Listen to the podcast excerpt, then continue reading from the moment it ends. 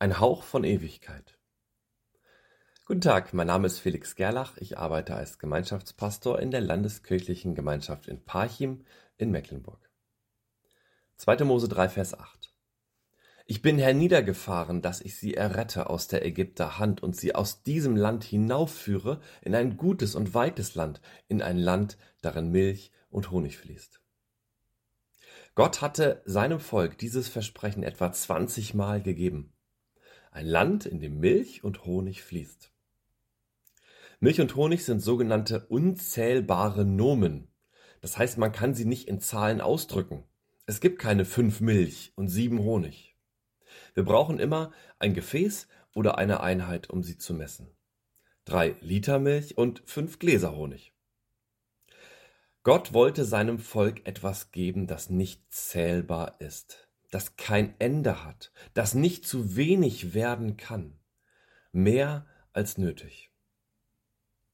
Ich glaube, dieses Versprechen von Gott hat noch eine weitere Facette, die auch uns angeht. Sein Volk ist ja irgendwann in diesem Land angekommen. Ob es bis heute ein Land war und ist, in dem Milch und Honig fließt, das kann ich nicht beantworten. Doch meinte Gott mit diesem Versprechen nur das Land Israel? In der griechischen Literatur wird der Honig auch Himmelstau genannt. Das heißt, Honig hat einen Hauch von Göttlichkeit, einen Hauch von Ewigkeit in sich. Ist mit diesem Land, in dem Milch und Honig fließt, die Ewigkeit, der Himmel gemeint? Dann hat diese Stelle, dieses Versprechen von Gott plötzlich eine Bedeutung für jeden Christen der mit Jesus in die Ewigkeit gehen möchte. Und manchmal können wir ja auch schon einen Hauch von Ewigkeit erleben. Wenn Menschen wirklich Gutes tun und andere lieben, ohne auf sich selbst zu schauen. Wenn Gott durch unser Gebet seinen starken Arm bewegt und Veränderung schenkt.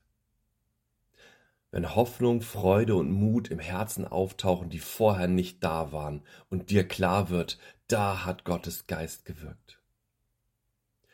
So wie Mose und die Israeliten 40 Jahre lang jeden Tag Manna sammeln durften. Eine Speise, die den Geschmack von Honigkuchen hatte. So dürfen wir jeden Tag hoffen, dass Gott uns etwas schenkt, das schon den Hauch der Ewigkeit in sich hat. Ein Hauch von Milch und Honig. Ein Hauch von dem, was noch auf uns wartet. Jesus hat, Jesus hat es uns auch versprochen. Wer mein Wort hört und glaubt dem, der mich gesandt hat, der hat das ewige Leben. Johannes 5, Vers 24. Sucht nach dem Hauch von Ewigkeit in eurem Leben. Ich bin da niedergefahren, dass ich sie errette aus der Ägypter Hand und sie aus diesem Land hinaufführe in ein gutes und weites Land, in ein Land, darin Milch und Honig fließt. Amen.